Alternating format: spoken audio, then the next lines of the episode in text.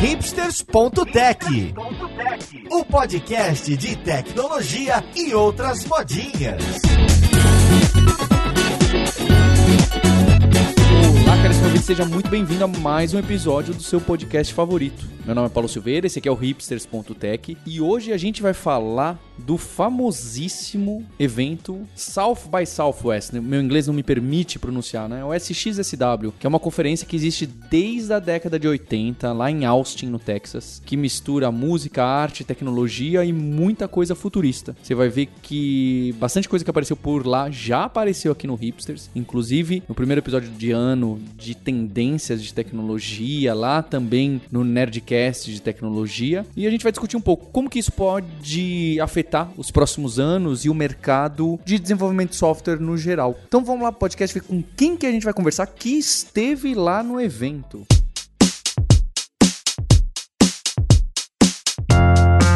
Conversa de hoje, eu tô aqui com a Julia Chagas, que é diretora de Marketing Student Experience aqui na Lura. Tudo bem, Julia? Oi, Paulo, tudo bom? Bem, é, não melhor que você, que trabalha em uma empresa que te levou lá para um evento que toca música, tem bar, balada, é meio que isso mesmo? É, é formatura de Porto Seguro, não, brincadeira.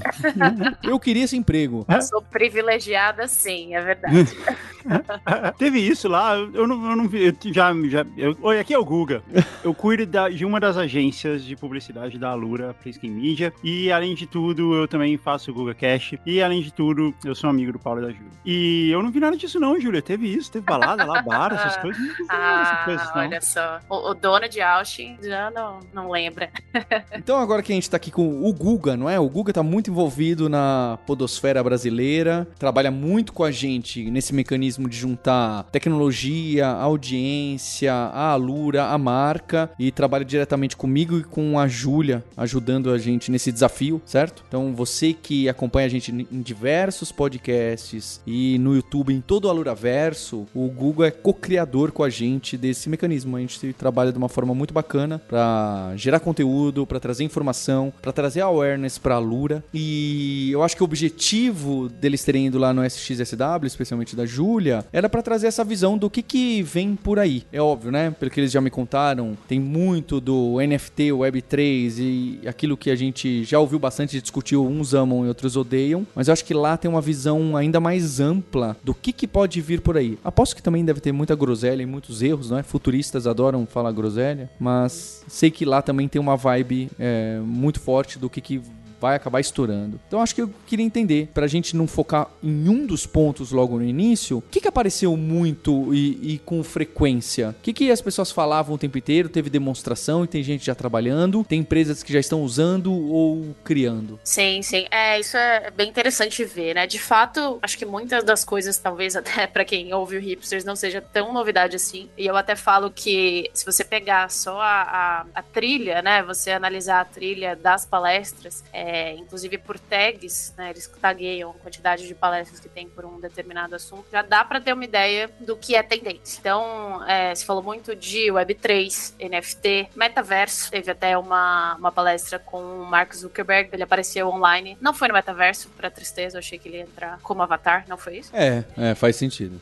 Descentralização da web, né, então né, nessa, nessa temática de Web3 e como as comunidades estão mais, mais inseridas nisso, né, quanto isso é o futuro, futuro também. Vi muita coisa também sobre trabalho remoto, então futuro de trabalho, futuro do trabalho no metaverso, bastante coisas sobre diversidade, então acho que é uma pauta que já vem há, há muito tempo, né? Mas especialmente, até abrindo um parênteses aqui, especialmente nesse ano, teve uma questão que foi o governo do Texas praticamente caçarem os direitos de crianças trans. Não sei se você viu isso, Paulo. Uma lei, né, do governo do Texas que obrigaria os, uh, os pais de crianças trans colocarem eles em tratamento ver, ou coisa assim. Na verdade, foi o seguinte, foi uma lei decretada pelo governador do Texas, Greg Abbott, que ele extremamente autoritário, inconstitucional, ilegal e fascista, no qual ele criminalizou o tratamento de crianças trans. Ele determina que qualquer criança trans que receba tratamento criminalizou o médico e os pais da criança. Ou seja, se uma criança trans recebe tratamento que é considerado o tratamento correto por toda a comunidade médica em todo o mundo, essa criança vai ser tirada da guarda dos pais e o médico e os pais serão é, processados e presos presos caso considerados culpados. Isso acabou de passar, e assim, isso não passou no parlamento do Texas, não passou. O governador decretou, o que também é ilegal e inconstitucional, com a ajuda do Attorney General dele, que é, um,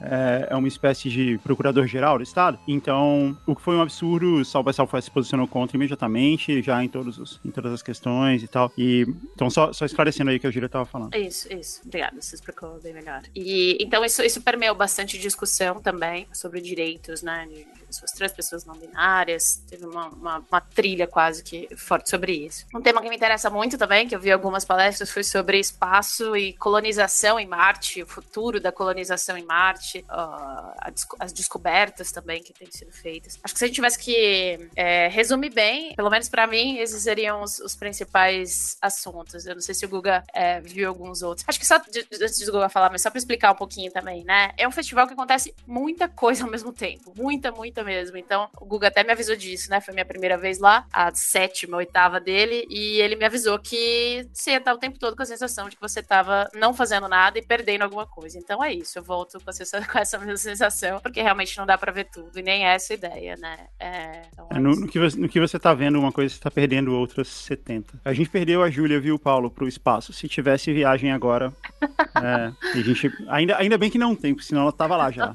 E para entender, é um painel com muitos detalhes? Ou é alguma coisa completamente básica que ninguém. Tem, tem um pouco de tudo, na verdade, essa parte, né, da colonização em Marte. Por exemplo, essa que eu assisti era um painel com quatro pesquisadoras e elas falavam sobre os desafios de uma possível colonização. Né? Então, desde coisas mais é, básicas, entre aspas, de que já tem uma viagem programada pela NASA para 2035, que é uma janela de oportunidade ali que teria que acontecer nessa data, senão daqui só 12 anos, de mandar o homem para Marte. E aí eles extrapolam e vão além de, tá, mas e se a gente fizer essa colonização e de fato tiver cidades lá e as pessoas possam trabalhar e morar? Se eu for demitido de Marte, eu volto para a Terra? Eu recebo um ticket de volta? Eu não posso ficar desempregado na rua em Marte, sabe? Então tem desde esse tipo de coisa, assim. E até coisas mais práticas do sentido de tudo que eles têm que estudar para levar as pessoas para lá, né? E o quanto isso acaba até influenciando na evolução da medicina. Então, como que funciona todo o sistema imune de um astronauta enquanto ele está na atmosfera de Marte. É, e como a gente pode né, potencializar o sistema imune desse astronauta. E isso acaba desenvolvendo novas tecnologias de tratamento de câncer aqui, por exemplo. Né? Isso é pensando no lado bom, assim. Então tem um pouco de tudo, na verdade. E isso que a Júlia falou se aplica para todas as tracks, assim. Então em todas você vai ter alguém, tipo, por exemplo, tem uma track só de cannabis, né? É, a cannabis está se tornando legal, no, a cannabis recreativa está se tornando legal em cada vez mais estados nos Estados Unidos. Então eles têm uma track só falando sobre isso, só sobre business. E tem coisas que são muito introdutórias e tem coisas que são muito detalhadas, assim, que vão para E com isso varia, assim, o quanto você pode escolher o que você quer ver e o quanto você quer saber sobre as coisas. É muito legal você ir nas palestras muito detalhadas, principalmente quando não é sobre algo que você domina, assim. É muito legal você ver como pessoas de outras indústrias, de outros campos, né, de atuação, estão resolvendo seus problemas. Isso é muito impressionante, assim, de você enxergar e, e de ver acontecendo. Agora, você estava falando aí no começo sobre tendências, né? Sobre você ver o que acontece lá. E eu acho que, pelo menos para mim, assim, a principal percepção. Eu já teve várias vezes que eu fui no South by Southwest e se falou muito sobre uma coisa e depois nunca mais se ouviu falar dela. Isso rola, igual você falou, Paulo, né? Tipo, futurista falava groselha. E as pessoas esquecem. É bom ser futurista, porque se você erra, as pessoas esquecem. Se você acerta. Aí você lembra elas. É, tá exato. Mas tem umas coisas que, puxa, tá todo. São várias pessoas falando, em várias tracks diferentes falando. Isso meio que te dá uma ideia de que tá, pelo menos o que que vai se alongar, né? Mesmo que não seja algo que vai permanecer, é algo que vai se alongar. Teve um ano, acho que foi 2017, que a gente só falava de beacon. Tudo era beacon. Beacon é a tecnologia que vai mudar. Tudo era sobre beacon. Beacon era aqueles negocinho Bluetooth que você ia nos totens. Tipo isso, exatamente. Chegava é, com o celular lá pronto evento, e né? acontecia alguma coisa. É, mas a ideia é que, tipo, o beacon ia servir para todas as coisas na sua vida, porque na medida que você vai se aproximando das coisas, a informação vai vindo e vai trocando e tal. E assim, tipo, o beacon ia mudar toda a nossa vida. E ninguém mais lembra. Isso tinha em todos os painéis. Tinha um monte de gente lá comprando beacon para levar. Antes fosse bacon, né? Beacon. É, é. Então, o que se falou muito, né, né? O beacon desse ano foi Web3, foi NFT, é. foi blockchain, principalmente cripto nem tanto. Foi mais isso, né? Cripto é uma parte disso, mas foi mais Fala essas mais duas implícito, coisas. Né? É, NFT e, e blockchain. E às vezes você olha para essas coisas e você pensa assim, ah, isso aqui vai colar. Não, isso aqui não vai. E a impressão que a gente tem, ouvindo falar sobre Web3 e NFT, é que assim, eu fui ver uma palestra, por exemplo, junto com um amigo, meu amigo Luiz, que trabalha na indústria de games e tal, e a gente foi ver junto uma palestra falando sobre Axis Infinity, que é um game todo baseado em blockchain. E aí você sai de lá e fala assim, ah, e é, o, o game é assim, ele é uma espécie de metaverso, você tem que ter um, uma, uma moeda, um, um cripto do jogo, que é o RON, você tem que ter a carteira dele, que é o Ronin, e aí à medida que você vai jogando, a sua moeda vai valorizando. E você vê tudo aquilo e você sai assim, ah, legal, então no futuro é assim. Não, no futuro não, no passado, é assim há cinco anos já. Isso já existe há um bom tempo, esse jogo é um sucesso, assim, já, já, já rolou. Não é algo, entendeu? É algo que já tá consolidado, já tá existindo. O que tá acontecendo agora é o espalhamento, é, é a consolidação, na verdade. É o, sabe, é o quanto que isso tá começando a afetar o dia a dia de pessoas que não são gamers, não são investidores, não são, sei lá, programadores. É, inclusive, acho que uma das melhores palestras assim, que a gente viu foi da Amy Webb, que ela trabalha num Instituto Future Tomorrow. E todo ano ela faz, inclusive no SXSW já há bastante tempo, um relatório de tendências para aquele ano. Ela fez né, as tendências para esse ano e é legal que ela constrói cenários também, cenários catastróficos e cenários otimistas. Fala o que, segundo ela, é a, a porcentagem de chance de acontecer cada um. Spoiler, a maioria dos cenários catastróficos, segundo ela, tem mais chance de acontecer. Mas eu acho legal que ela, ela dá também uma visão do agora, né? Então, isso que o Guga falando, de principalmente Web3, NFT e metaverso, o quanto especificamente do NFT, né? Ela falou que essa parte que a gente vê, que é o buzz, que é polêmico, né? Do que, ah, mas eu vou pagar milhões num JPEG do Macá. essa, essa coisa aí. Essa é a distração, no fim das contas, né? Essa não, não é a real aplicação do NFT, do que ele pode ser. E eu acho que o que as pessoas têm visto é muito isso. Eu até falei para o para mim, a sensação que dá é que alguém que entende muito disso falou, vamos, sacanear a galera aqui e fazer isso aqui. Falei isso. Dá um pouco que essa impressão. Essa impressão não é só sua, Júlia. acho que é real, né? Então, o que eu acho que foi o grande diferencial, talvez, desse ano é, é ver as aplicações mais práticas disso. E, e é isso que o Douglas falou, é atual, já está acontecendo, né? Já está no metaverso. Então, um exemplo, né, foi da, da Adidas, que isso foi, foi falado em várias palestras, da Adidas, que lançou uma coleção limitada no metaverso e quando você comprava o tênis ali pro seu avatar, você também recebia um em casa. Isso já aconteceu. Júlia, olha que coisa incrível que é esse truque. Colocar um ponto, né? Eu não sei o, bem, o Guga que mora nos Estados Unidos deve conhecer bem, mas nos Estados Unidos e deve ter outros países na Europa que tem esse trend das grandes marcas de tênis fazerem tênis autorais. Então ele pega o tênis com um rapper e produz só 500 cópias, você tem que ficar na fila e forma fila de jovens lá na, na, na porta para comprar aquele tênis que é amarelo com dourado e com a carinha do Jay-Z é só lá. E as pessoas falam, Paulo, eu tenho uma prima minha que mora nos Estados Unidos, falou, Paulo, como que eu faço um bot para ficar na fila porque eu quero comprar um tênis? Eu falei, como assim fila para comprar tênis? Aí ela me explicou. E aí agora você me traz essa notícia de maneira invertida. Você falou, Paulo, a Adidas está vendendo um NFT de tênis que inclusive você ganha um de verdade em casa. Eles fizeram o storytelling todo porque eles podiam falar assim: olha, compra um tênis aqui da Adidas que você ganha um NFT. Ah, grande coisa, joga fora o NFT. Tá tentando posicionar como se o NFT fosse mais importante ou quase tão importante quanto o tênis real. São as pessoas tentando criar valor, né? Que acho que a grande discussão do NFT é se a sociedade vai ter uma rediscussão sobre o que é valor, o que é valor pra gente, né? E colocando nessa perspectiva, as empresas tentam dar uma forçada, forçada, né? Guiar e ver o que elas estão achando que vai acontecer lá na frente para já fazer agora. Então é impressionante para mim ouvir que, olha, compre o um NFT de tal coisa e ganhe de verdade. Sendo que, na verdade, o que, que costuma acontecer? Compre aqui uma, um monte de carta do Magic e ganha a virtual lá no jogo. Né? É, bem que no Magic também já tem o contrário. Então é muito incrível essa virtualização e você colocar o virtual em primeiro lugar. É meio estranho, né? Mas as pessoas estão tentando jogar assim. Mas na verdade, Paulo, o virtual em primeiro lugar é o normal para muita gente, assim. Tem muita gente que vive sua vida social dentro do Fortnite. Ali é o que é o importante. Eu tava até conversando com a Júlia sobre isso, né, no, no avião. Essa ideia de que o produto virtual tem valor, isso já existe há muito tempo. Já, sei lá, há 6, 7 anos que a gente compra um itemzinho pra pôr no seu avatarzinho lá do Xbox, é, ou do, do, do PlayStation. É normal, eu já fiz. Eu não sei se vocês já fizeram, eu já comprei. Eu comprei a guitarrinha do Guitar Guitar Hero, pra ele estar no meu avatar, custou um dólar. É, meu irmão falou isso. Esse assunto do NFT todo e do alguma coisa não fungível já tinha antes, mesmo centralizado, sem a descentralização. Você compra da Blizzard, da Band, da Adidas, né? Você não precisa de Ledger para isso. É, você quer desbloquear aquele item, você tem que pagar. E a gente paga, a gente faz isso em, em todos os jogos, em todos os, os games há muito tempo. E não só, não só em metaverso, não só no Fortnite, não só no World of Warcraft, é, também no Candy Crush, sabe? Você paga para desbloquear item virtual, você, você faz, simplesmente faz. É, a Júlia teve um insight muito bom no caminho, quando a gente tava voltando no, no, no avião, no voo de volta. Tem muita essa ligação, tipo, ah, por que, que você vai pagar o NFT é, da imagem lá do macaco, sendo que você pode simplesmente copiar o JPEG e tal, e ele, é, ele, ele é literalmente idêntico, o, o JPEG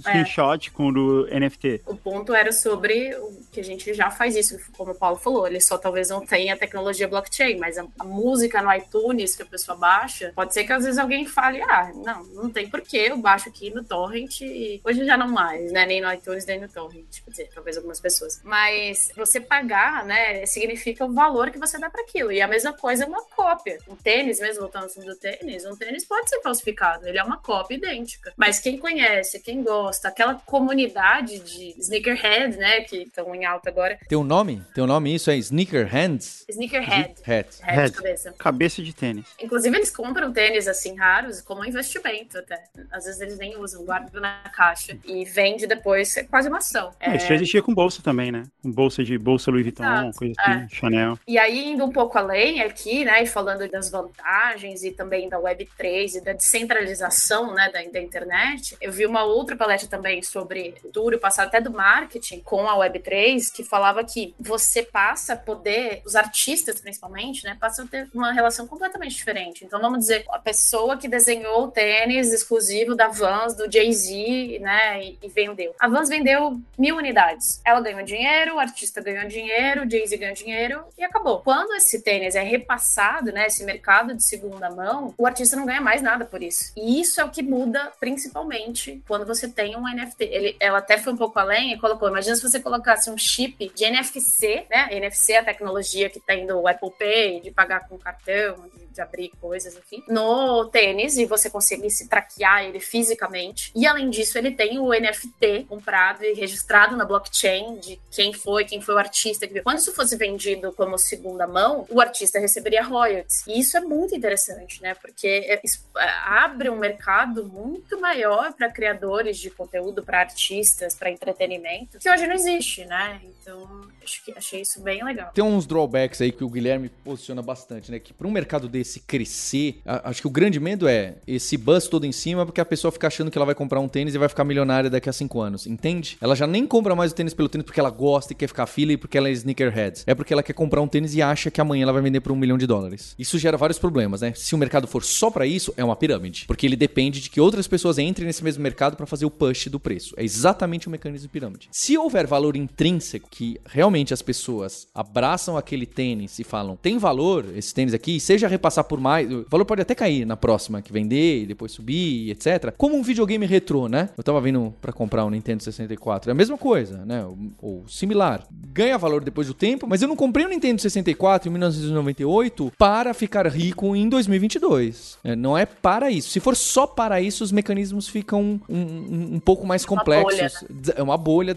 ou pode ser uma bolha, né? Difícil definir isso, mas fica desalinhado. É, mas eu acho que esse, esse é o ponto. Essa foi uma das coisas legais, assim, de pontos positivos que a gente viu é, em relação ao NFT, porque tudo que a gente ouve falar sobre isso é muito, como a Júlia falou no começo, assim, é muito oba-oba da imprensa, né? Ah, vendeu mais de macaco 70 milhões. Então isso vai. Isso, beleza, essa é o hard news, né? Essa é a notícia caça-clique, assim, mas no fim das contas, você consegue ver a aplicação disso em outras coisas, porque isso que você tá falando, Paulo, é sobre o scarcity, né? Sobre, sobre a escassez de. O Nintendo 64 vale mais hoje, porque tem menos, né, no mercado. Mais difícil você achar um em bom estado e tal. Então tudo que, que ganha escassez perde valor. E tudo que é relacionado ao NFT hoje ainda é baseado em escassez. Tem valor porque é limitado, porque é uma edição limitada, ou porque não vai ser feito mais. É tudo baseado nisso. Mas o que a gente viu lá, teve, essa questão que a Júlia falou sobre você poder se manter no, no blockchain, né? Se manter nos contratos que eles vão gerar no futuro. E isso faz toda a diferença. Um dos problemas da indústria de guitarra hoje, eu coleciono guitarras, né? Um dos problemas é esse. Você quer comprar guitarras usadas, elas são mais legais, elas valem mais. Mas para as guitarras continuarem existindo, você precisa comprar as novas. Então, isso trouxe uma solução de, beleza, o artista que que fez aquilo, ou a empresa que fez aquilo, continua ganhando é, dentro dos contratos que vão mesmo na, na revenda é, desses produtos. A outra coisa que foi muito falada também, é, e foi falada até pelo Beeple, que é o, o artista que vendeu um NFT por 70 milhões, o quanto isso permite você ter mais propriedade das suas coisas. Não o artista, não a empresa, mas o usuário online. Porque hoje a gente faz upload das nossas coisas no Google Fotos, no Facebook, no Instagram, é, no Twitter, no Discord, sei lá. A gente não é dono de nada, né? Isso tudo vira deles e isso tudo é vendido como asset de, de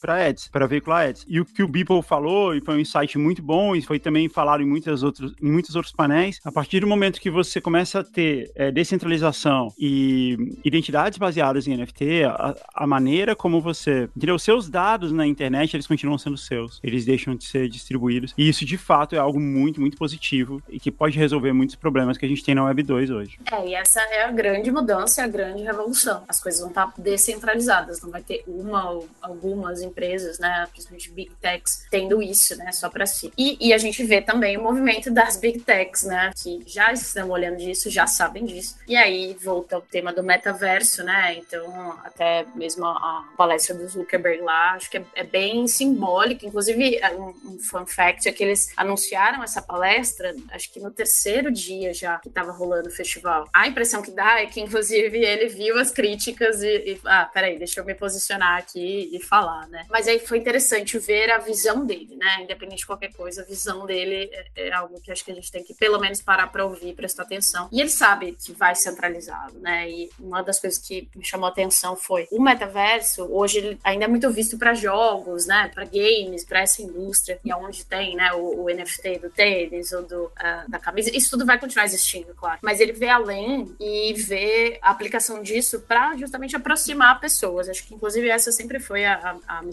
Facebook, eles colocam como, como esse ponto, né? É, então, desde de trabalho remoto e novas tecnologias, uma das coisas que ele falou é que eles já estão trabalhando no desenvolvimento de tecnologias para o metaverso no sentido do hardware até. Então, já tem óculos, né? É, mas a ideia é evoluir isso até para que tenha mais expressões faciais, por exemplo. Não importa se você é você mesmo ali, como um avatar seu, ou se você é um dragão vermelho de chapéu rosa, você você quer ter expressões, né? Isso vai ficar, vai tornar isso mais real, vai tornar o metaverso mais real possível. Então, isso é uma coisa que, segundo eles, eles já estão trabalhando no hardware. Outra coisa é que o NFT vai chegar no Instagram e no WhatsApp, segundo Zuckerberg, em meses. Eles não, ele disse que não tinha mais, podia dar mais muitos detalhes, mas ele comentou isso. Então é isso, né? Sobre outras aplicações também que já estão sendo feitas. Acho que essa é a grande coisa que a gente tem que prestar atenção e ficar atento de que isso já está acontecendo, né? Vai ser interessante ver como que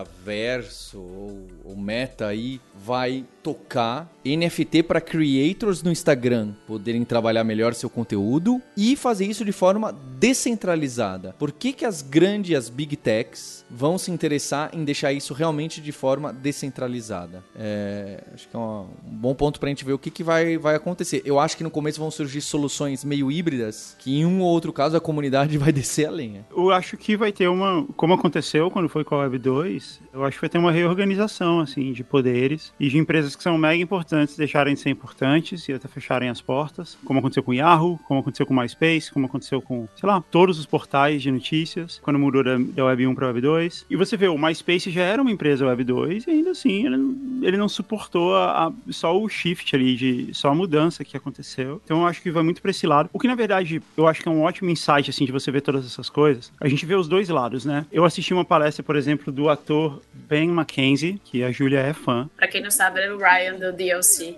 É o Ryan do DLC. E ele foi lá fazer uma palestra só pra falar mal de cripto. A palestra era até meio dark, assim, ele tava até meio triste. Ele parecia cansado, sabe? Tipo, ó. É, quem perdeu muito dinheiro em cripto tá chateado mesmo. É, deve ter sido isso. Parece que foi isso. E ele tava lá pra falar assim, tipo, ó, todo o bullshit envolvendo cripto e, e, a palestra era toda sobre isso. Foi, era até meio, sabe, meio todo mundo em silêncio, assim, porque não tinha toda a festa. Ah, o futuro está chegando. E você vê muito disso, né? O, o Scott Galloway também, que ele também fala de tendências e tal, ele começa Aliás, esses caras de tendências, eles fazem isso também, é, é uma boa ideia. Eles sempre abrem a palestra deles falando as coisas que eles erraram para já colocar ali. Para já não tomar paulada. E o Scott já errou, ele acertou muita coisa, mas ele errou umas grandes também. Então, ele errou uma grande que ele falou que ele achou que a Tesla ia acabar, assim. Ele, falou, ele achava que a Tesla era um mega bullshit. E mais tarde, mais na frente na apresentação dele, ele falou que ele acha que o metaverso em si é um mega bullshit. E ele fala. Não, tô exagerando. Ele, fala, ele acha que toda a expectativa em relação ao metaverso é exagerada. E ele fala que para ele o metaverso já existe. É a Alexa, é a sua interação com a inteligência artificial sem tela. E assim, independente dele estar tá certo ou estar tá errado, esse exemplo de, ver uma palestra que é meio contra criptomoedas e ver o, Scott falando isso, assim, tipo, não comprando a empolgação do metaverso, faz você pensar assim, tipo, fazer perguntas melhores, sabe? Você olhar para todas essas coisas e falar assim, ah, o metaverso vem aí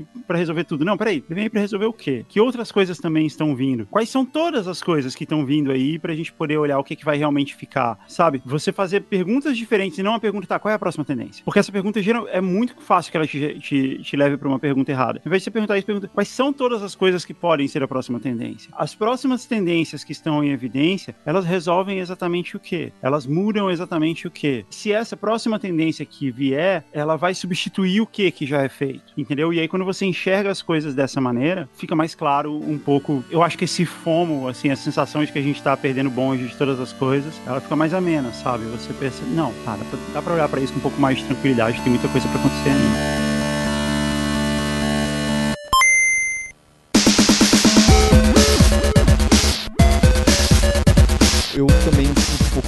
Meta, nesse, pelo menos nessa propaganda de que nós vamos viver dentro de escritórios virtuais, eh, sabe? Esse, esse, e aí nós vamos nos comunicar por lá e trocar, tipo, naquele filme ruim do Bruce Willis de Avatar, eu acho também meio um pouco uma expectativa um pouco, um, um pouco estranha naquela direção. É óbvio que aí as tecnologias se adaptam e acabam atacando um, um outro problema, né? Acertam outro problema. Eu continuo apostando mais em relação ao NFT encontrar uma forma, né? Não nesse mecanismo louco, eu vou comprar um macaquinho que vale 100 mil para vender por 200. Isso é se for só isso, é pirâmide mesmo. É só especulação, né? É só especulação. Mas de encontrar, ah, ser uma plataforma para os creators terem mais e é uma forma de Patreon onde os creators têm mais controle e participam mais e também as pessoas que participam têm um upside, podem ter um upside, né? Se não é investimento, e não é isso. Eu acho que um caminho aí parece fazer sentido certo? Até o crowdfunding do Jovem Nerd, sabe, Guga? O crowdfunding uhum. do Jovem Nerd. Se aquilo ali tivesse um NFT, ele desse um NFT também pros mil primeiros, e, as, e além do NFT daquele que, ele, que você ganha um, uma. Eu comprei, né? Aquele Cthulhu lá, eu nunca sei pronunciar uhum. o nome, o pessoal fica bravo comigo, aquele monstro. Então, se você comprar, você compra o NFT e ganha a estátua. E, que é o, o, exemplo que a Júlia deu que eu fiquei bem impressionado. Eu acho que esse pode começar a desenvolver caminhos. É, no pior dos casos, esse NFT vira zero e você tem a estátua, que é o que eu quero, né? O action figure. Action figure. Bonequinho, bonequinho.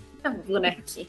Os haters agora. Eu acho que é mais sobre isso mesmo. Uma outra coisa também que ficou bem clara lá é sobre como as comunidades, consequentemente as pessoas, vão ter muito mais voz e o como é sobre a criação de comunidades. Então, outro exemplo que foi dado é de um artista, que eu não vou lembrar o nome agora, mas que ele vendeu parte da música dele, de uma música, de um single que ele lançou, em NFT, para os fãs dele. Não era um mega artista e tal, mas a, o que, qual que é a intenção de quem compra aquilo, né? Então, poxa, eu tenho um artista que eu gosto, ele tá vendendo uma parte, eu sou dona de uma parte de uma música nova. Toda vez que essa música tocar, eu recebo de royalty, um pedaço. Então é sobre ajudar o artista que eu gosto, é sobre, fulano, ouve essa música aqui, a pessoa, além de estar interessada que, né, outros conheçam como uma recomendação, ela também vai estar ganhando ali. Então, é, é, como você pode expandir isso para uma comunidade de qualquer coisa, né? Então, teve uma, inclusive, eu, eu peguei o finalzinho dela, uma palestra sobre o NFT nos esportes e o como também os, os próprios atletas podem criar suas próprias comunidades e que não necessariamente é quem tem o maior número de seguidores no Twitter, né, no Instagram, não é, não é o atleta popstar que vai ganhar mais dinheiro, que hoje é o que acontece, né, que ganha mais dinheiro com publicidade, mas é o quanto mais fã é aquela comunidade dele. Então, puxa, eu sou muito fã. E aí ele lança o NFT de alguma coisa ali, eu vou lá e compro, né? E eu acho que a evolução de, de cryptocurrencies no, no, geral, no geral é, é que seja só currency, né? Que seja uma moeda da internet. É que as bastante, assim como o dólar real, vão ter vários ali. Eu acho que essa também é uma tendência bem forte. É, segundo Ben McKenzie, é, cripto não é currency, é um security. Ele não tem. Você já ter visto a palestra, a palestra do Ben McKenzie.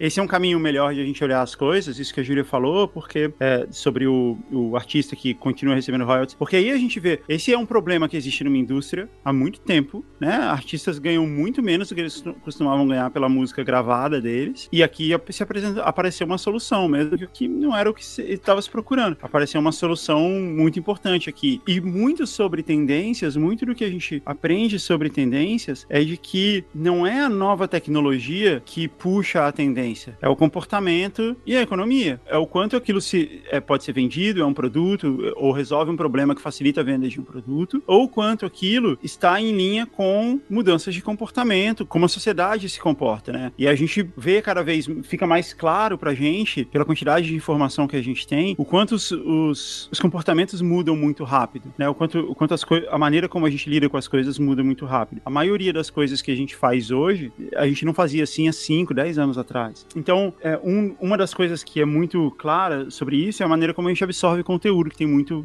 é muito ligado ao que a gente faz aqui na Lura. As pessoas aprendem as coisas olhando vídeo no YouTube. E isso é muito visto por uma indústria antiga como, ah, isso não tem valor, isso é mal feito, isso não é legal. Mas na verdade, é, isso é um hacking, é um hacking de aprendizado. O que, o que a gente, as coisas que a gente aprende vendo vídeo no YouTube, na verdade elas só mostram que tinha um jeito melhor de, de daquilo ali ser ensinado. É, não precisava de tudo aquilo. É muito que a gente faz na Alura. Muito da maneira do que as coisas são ensinadas na Alura, elas, é, elas trazem isso. Né? Não é à toa que a Alura é uma, é uma grande empresa né, desse, do mercado atual. Por isso, porque ela ensina coisas de um jeito muito melhor do que era ensinado antes. E isso é uma tendência que tende a com, com todas as uh, com todas as evoluções que a gente tem relacionadas a como utilizar a internet, isso é uma coisa que muda o conteúdo que a internet traz. A maneira, uma parte do conteúdo que a gente traz, a maneira como a gente aprende coisas, a maneira como a gente lê coisas e aprende. Uma coisa que o Rohit Bargava falou foi que ele apontou como uma tendência, eu acho muito legal. A gente tem um excesso absurdo de informação. A gente tem muito mais informação do que a gente é capaz de absorver. Uma tendência que a gente tem para esse excesso de informação é o excesso de estatística, é o excesso de, de número, né? Essa informação vem pra gente com um monte de número e as pessoas não sabem interpretar esses números. Ele, ele até fala um exemplo. Ele falou: é muito comum você ver, você ver um negócio falando assim: ah, você vai ter 50% de chance de coisa assim. Mas 50% de chance é ganhar ou não ganhar. É a mesma coisa, assim, é, não é uma chance boa. O número parece bom, mas não é bom. É, é um para um. Não, quando você coloca 50 em 100, parece o número 50 é grande, mas 50 em 100 é 1 em 2. É um, é um número pequeno, não, não é uma chance incrível, não é uma garantia de que algo vai acontecer. E ele fala isso sobre como, como estatística é muito usado para você, não só é muito usado para manipular a informação, como mesmo quando a pessoa que colocou essa estatística lá não tinha essa intenção, ela é mal interpretada, porque as pessoas não entendem estatística. Ele falou, então ele acha que, eu contei tudo isso para chegar nesse ponto. Ele acha que, ele chamou de data pollution, né? Poluição de dados. Ela chegou num patamar tão alto que ele entende que isso vai começar a ser revisto, a ser resolvido, sabe? E aí, associado a isso que eu falei do content hacking, assim, de você criar maneiras mais fáceis de você aprender coisas, talvez, finalmente, tenha chegado o momento das pessoas aprenderem estatística e aprenderem a interpretar esses dados. E isso é bom. Afinal, a gente tem bilhões de dados sendo gerados a cada minuto, né? Eu lembro que alguém me falou, acho que foi o Matheus, lá da Tribe, ele falou que no Brasil, 65% das pessoas, é curioso que é uma porcentagem, uhum. não entende porcentagem. Uhum. Você fala pra pessoa 65, ela não entende que é uma fração. Caramba. Sabe? É, ela não entende que são 6,5 de 10. Não, não, não tem. Então é muito difícil mesmo. Aí a gente fica cuspindo essas informações e chances e público, sem contar, né? Média, mediana e etc. Parece mesmo que é uma disciplina que, que no final é o básico da matemática teria que ser, né? Talvez trazer isso para antes do. Eu não sei, é um problema bem complexo. Fazer um curso de matemática aí na Lura, né? Matemática da sétima tem. série.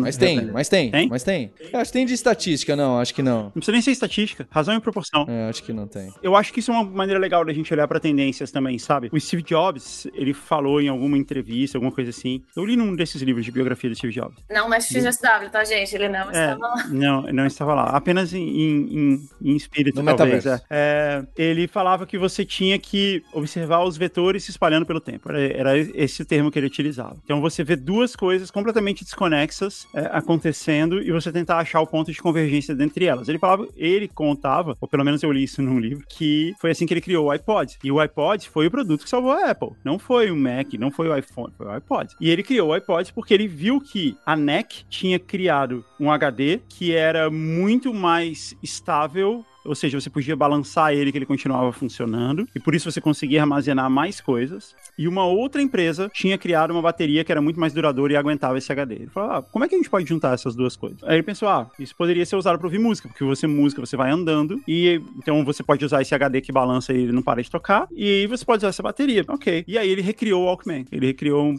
um produto de é, música portátil que ninguém sabia que as pessoas queriam. Ninguém estava na demanda de, puxa, alguém precisa um dia inventar uma maneira de você carregar toda a sua coleção de música com você. Não era uma preocupação da sociedade na época. Ninguém estava querendo isso.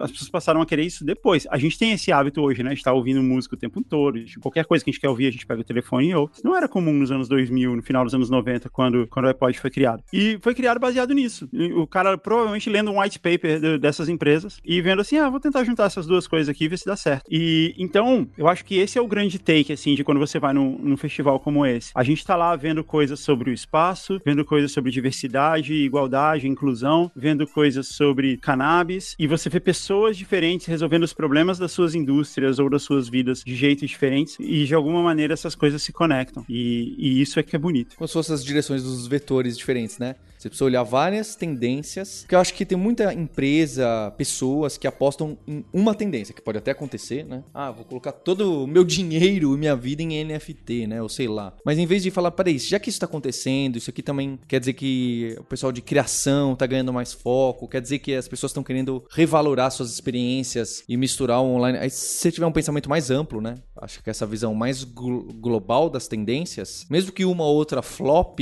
você entender um pouco a direção de como a sociedade está andando e aí como por onde que a tecnologia vai ser puxada. Acho que é, é uma forma mais é, com melhor chance, né, de é, tem, tem... para se evitar grandes falhas aí. Exato, já, já você vai sentindo os sinais, né? Acho que uma coisa interessante também que, que eu ouvi nessa palestra sobre é, Web3 e marketing, né, futuro das coisas e tal, que a, a Web3, né, nessa essa nova próxima onda, né, de, de, do que vai ser a internet, do que está sendo, enfim, isso está sendo construído, né, tanto que se você procura, você não acha uma, uma definição exata de Web3, né, então isso está sendo muito construído. Ela fez uma analogia de que a gente está construindo a Web3, é, foi até engraçado contar isso pro Guga no avião, porque a analogia é sobre o avião, é, a gente está hum. construindo o avião da Web3 com ele em voo, e quem estiver contribuindo para isso vai sentar nos melhores lugares. Então, em algum momento vai todo mundo estar tá ali, mas cabe a, a, todo mundo ver como participar e como construir. Então, acho que não tem nada também muito, nossa, isso aqui tá super estabelecido. Acho que isso ficou claro, sabe? Todo mundo tá entendendo que é, tá, é essa discussão do momento. Mas tem muita coisa para fazer ainda, né? E novas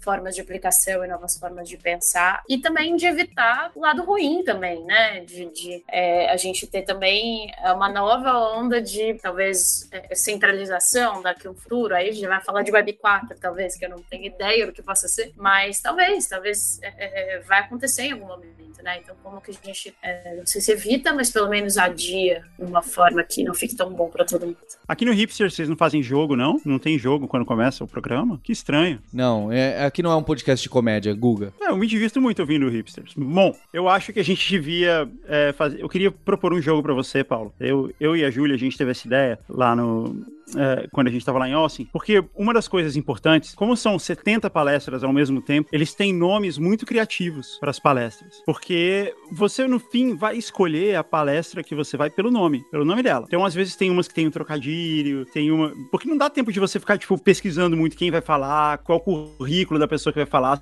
Você tá ali no momento. A que você queria entrar não tá cheia. Tem uma do lado, tem algumas do lado, você vai escolher pelo nome. É isso. Então, eu queria fazer uma brincadeira com você você que chama Salve by Southwest Verdadeiro ou Falso. E eu vou te falar um nome de uma palestra que eu e a Júlia criamos aqui, ou que realmente aconteceu, e você tem que descobrir se ela é verdadeira ou falsa. Manda bala. Judaism and Psychedelics. Judaísmo e psicodélicos, psicotrópicos. Essa é uma palestra do South by Southwest. Paulo, verdadeiro ou falso? Falso. Não tem. Não consigo. Errou. É verdadeiro. Ela realmente aconteceu. E era sobre o quê? Sobre isso. Sobre. Eu não sei porque que essa palestra aconteceu realmente. Mas ela realmente aconteceu. e ela faz parte do programa original. Eu não sei, talvez eles estavam vendo, sei lá, se os cogumelos são coxa, não sei. Deve ter, deve realmente ter. Isso, isso realmente deve ter de algum estudo. É, eu posso ler um pedacinho aqui da, da descrição dela, é, traduzindo. É, de judeus ultra-ortodoxos aos mais comuns, uh, estão usando psicodélicos para redescobrir as suas identidades e a relação com a espiritualidade. Olha, melhor ainda. É, exato. Pois é, queria ter visto, não, não consegui. 1 um, um a 0 pra gente, Paulo. A próxima, o nome é NFT e Marte como o blockchain pode ajudar a conquistar o espaço. Verdadeiro ou falso, Paulo? Falso porque a NFT não pode conquistar o espaço. Não, primeiro que você não sabe disso. Eu não sei nem se você acertou ou não, mas, mas que o seu, eu não gostei do seu argumento. Não, porque sabe o que a Júlia tentou? Meu, meu raciocínio é que a Júlia tentou me enganar com algo completamente viajado pra eu tentar cair. Só que é tão viajado, tão viajado que não pode ser. Ah, mas você acabou de falar não pra um que existia, né? Exato. Júlia, eu ganhei. Vai, eu fala aí. Oh, verdadeira. Ganhei. Não, eu, te, eu, te, eu teria caído fácil nessa. Porra! Ah, não, eu ia ficar revoltado com o NFT em Marte. Eu ia ficar completamente revoltado. Nem eu que sou um, eu, um, de alguma forma entusiasta, até eu ia falar, gente. Mas foi bom, foi bom. Foi bom. Foi bom. Um a um. Posso fazer a próxima? Fala, Guga. Wheat cheese. Que queijo com ervas. Quem diria? Cannabis harmoniza com queijo. Conversa com empreendedores de cannabis no ramo alimentício. Verdadeiro ou falso? É verdadeiro, né? Não, é falso. É falso? eu criei só porque eu queria criar uma palestra que o nome fosse queijo com ervas. Olha, mas você sabe que tem um reality show de, é, desses tipo de comida, tipo Masterchef na Netflix, que é sobre weed, weed não sei o quê. Que é... Poderia poderia totalmente ser é, verdade. Exato. É, isso fica aí, inclusive, a sugestão. Próxima é sobre por que o podcast da sua avó é melhor que o seu? Verdadeiro ou falso? Verdadeiro, porque o podcast da minha avó certamente seria melhor que o meu. Inclusive, obrigado a todo mundo aí que tá aí ouvindo hipsters. Certa resposta. É verdadeira. É, eu achei que. Eu não sabia, eu achei que era verdadeira também. É, é. é bem a cara. tem é bem a cara de nome de palestra do Salva Salva. Exato. E era quase que um workshop sobre criação de podcast e sobre engajamento e como criar a melhor forma de engajar as pessoas. E eu, só para concluir esse aqui, e a, o final da descrição dessa, dessa palestra era: a sua avó sabe sobre story, storytelling melhor do que você. Sim, eu ia falar isso. E sabe mesmo porque ela não tem tudo registrado em cada vírgula, em cada Instagram, Facebook, em cada foto no Google Fotos. Então isso é muito mais bem criado e contado e recontado na cabeça dela. Ela não vira para você e fala: "Ah, olha aqui, ó, quando eu fui lá pro SXSW vi esse, ó, aí gira, gira, gira, vi esse, ó, gira, gira, gira, ouve esse podcast, faz isso". Essa narrativa é construída o tempo inteiro na cabeça da pessoa, né? Então ela tá muito mais preparada. Ela vive e revive na cabeça aquilo, sabe contar. É isso, jovens, aprendam com as vozes e a voz. Ah, você tava lá, Paulo? Você, você viu online? enganou gente. É? Eu sou bom de storytelling. Posso fazer mais um? É o último, né? É o que vale um milhão. O último. Um milhão pra de desempatar, hein? Pra desempatar. Nicolas Cage e o insuportável peso do talento massivo. É, sem dúvida, é verdadeiro. Primeiro porque eu acho que faz sentido o título. E segundo porque como você deu essa gaguejada, você foi traduzir e traduziu errado, então isso estava escrito em algum tá lugar. Tá escrito, The Unbearable Weight of Massive Talent. Então, quero dizer, é de verdade. É de verdade. Ah. É o nome do filme. O, no, o nome do filme é esse e ele estreou lá. Por isso era o nome do painel. Ah, é o nome do filme? É meio, é meio um biopic dele, é isso? Não, não, não é. É só porque provavelmente quem fez o filme pensou que se dá esse nome e ter o Nicolas Cage faria as pessoas quererem assistir ele. E de fato funcionou, porque eu quero ver. Eu também quero. Eu assisti aquele filme do Van Damme que chama JCVD e é um filme incrivelmente bom. é mesmo? É incrivelmente bom. Olha aí, mais uma lição, não julgue. Mais, mais uma lição do Salva Southwest. É o título.